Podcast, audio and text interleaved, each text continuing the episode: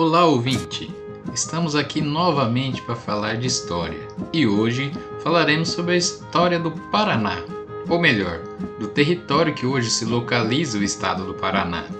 Você sabia que há mais de 12 mil anos já existiam habitantes nessa região? Pois então, fique conosco até o final, pois está começando mais uma conversa sobre a história charrua, atirando suas bolhadeiras. Os jesuítas e os guaranis, aldeando a terra missioneira. Sou Lucas Rodrigues, aluno do curso de História da Universidade Estadual de Maringá, e é sempre um prazer falar com vocês.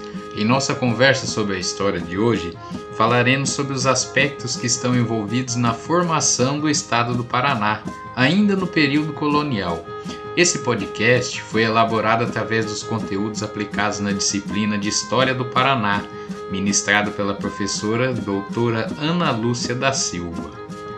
Muitas vezes, ao se falar sobre a história do Paraná, do Brasil e até mesmo da América, tem-se a impressão de que antes da chegada dos europeus no século XVI havia um vazio demográfico, ou até mesmo que a história só começa com a chegada dos portugueses ou espanhóis, o que não é verdade. Alguns trabalhos históricos, como também da etnologia e arqueologia, demonstram que há milhares de anos haviam habitantes nessa região. Para pensar a história do Paraná, selecionamos o livro organizado por Lúcio Tadeu Mota, que se chama História do Paraná, Pré-História, Colônia e Império.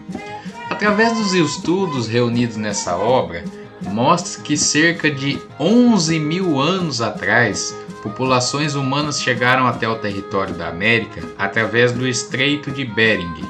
No entanto, outros estudos também apontam que algumas populações teriam vindo das ilhas do Pacífico, navegando ali pelo oceano.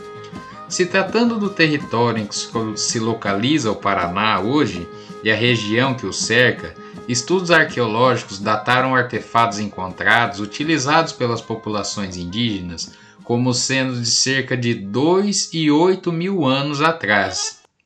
Com o decorrer dos tempos, as populações foram se consolidando e no momento da chegada dos europeus, por volta do ano 1500, existiam predominantemente quatro principais populações indígenas na região: os Caingangue, os Xoquileng, os Xetá e os Guarani.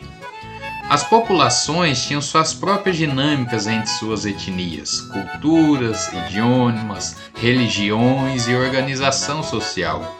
A exemplo disso, e para termos uma ideia, quando os europeus chegaram, eles descobriram o caminho do Piaubiru, era um caminho utilizado pelos indígenas que já utilizavam ele há séculos e que acredita-se que ligava a região dos Andes até o Oceano Atlântico.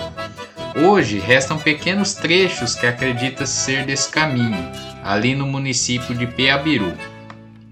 A chegada dos europeus na região que hoje se localiza o estado do Paraná reconfigurou toda a dinâmica das relações sociais, políticas, culturais e etnológicas da região.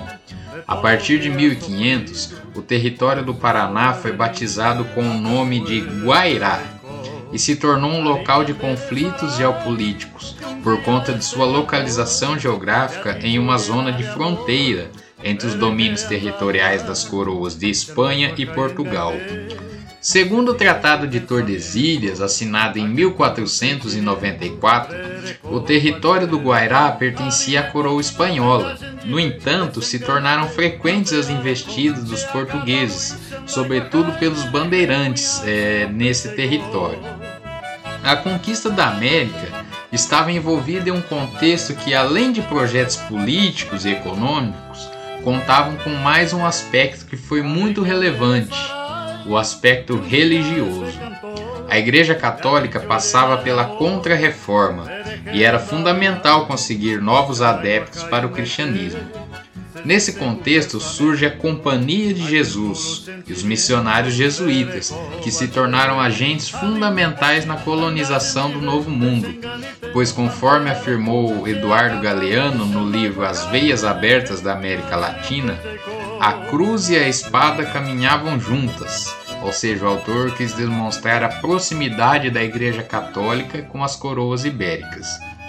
O território do Guairá se localizava em uma zona de fronteira. Era crucial para os colonizadores manterem seus domínios.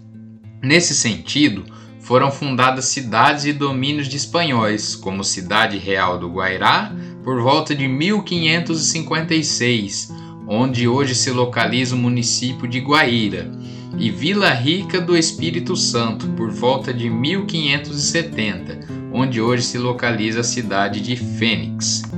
Esse contato entre os europeus e os povos nativos foi muito prejudicial. Como vimos, os indígenas que aqui habitavam estavam há milhares de anos, tinham sua própria cultura, religião, idiomas, formas de interação social que foram praticamente destruídas pelas imposições dos conquistadores europeus, impondo seu modo de vida eurocêntrico, usando muitas vezes da violência como forma de dominação sem falar em aspectos naturais, como epidemias que dizimaram milhares de indígenas e que foram trazidos pelos europeus. Ao estabelecer suas cidades, como citamos acima, os espanhóis provinham dos sistemas de encomendas, que dava autorização para usar mão de obra escrava de origem indígena. Além disso, do lado dos portugueses, os bandeirantes faziam incursões pelo território do Guairá para o apresamento de indígenas, para serem utilizados como mão de obra escrava na América Portuguesa. Dessa forma, os indígenas viram nos missionários jesuítas uma opção menos prejudicial, que era aderir à vida nas reduções jesuíticas. As reduções ou missões eram povoados organizados pelos padres jesuítas, onde catequizavam os indígenas, convertendo-os ao cristianismo e dessa forma proibindo o exercício de sua religião originária e também muitos hábitos ou costumes, como por exemplo a poligamia. Um dos principais povos indígenas que foram incorporados ao sistema missioneiro dos jesuítas foram os Guarani. As reduções contavam com uma igreja atribuída a um santo padroeiro. Além da igreja, havia uma grande praça central cercada pelas casas onde moravam os indígenas missioneiros. Também haviam escolas e oficinas,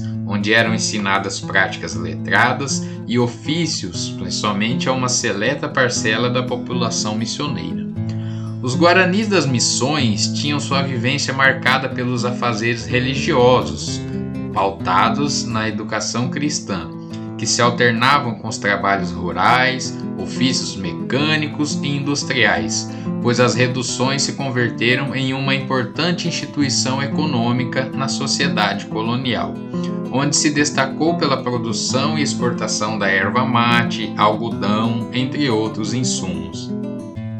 No território do Guairá foram fundadas 13 reduções jesuíticas, as maiores e mais conhecidas foram as de Nossa Senhora de Loreto e São Inácio Mini, todos nos entroncamentos dos rios, nesse caso Paranapanema e Pirapó, na região onde hoje ficam localizados os municípios de Itaguajé e Santo Inácio. Com o decorrer do tempo, as reduções jesuítas consolidaram sua notoriedade e muitas vezes tiveram conflito com os colonos espanhóis e portugueses, pois os jesuítas tinham acesso à mão de obra indígena em suas reduções, causando cobiça nos colonos europeus. A concentração dos indígenas em certas populações e a aculturação ao sistema de vida eurocêntrico, em detrimento dos costumes próprios, acabou por possibilitar invasões dos bandeirantes paulistas, que tinha grande interesse na mão de obra dos guaranis missioneiros, pois eles já eram familiarizados aos padrões de produções dos europeus. Isso terminou com inúmeras invasões dos bandeirantes e, consequentemente, milhares de indígenas foram levados como escravos.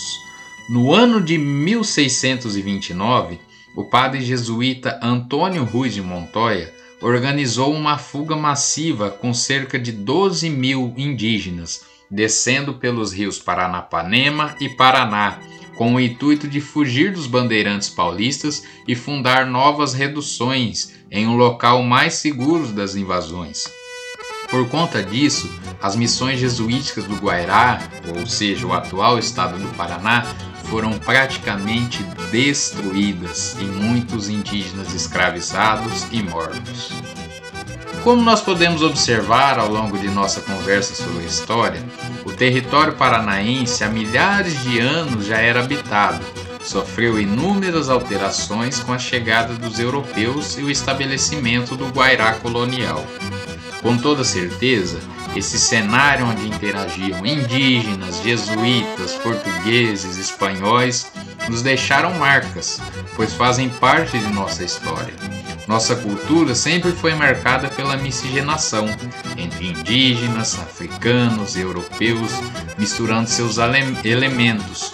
Como exemplo, podemos citar a música, onde instrumentos trazidos da Europa foram mesclados a ritmos de origem africana e indígena. A exemplo disso, temos a música instrumental que estamos ouvindo ao fundo, de autoria de Gilberto Monteiro, intitulada Milonga para as Missões, em homenagem às missões jesuíticas guaranis. Espero que tenham gostado de nossa conversa de hoje. Um grande abraço e até a nossa próxima conversa sobre a história.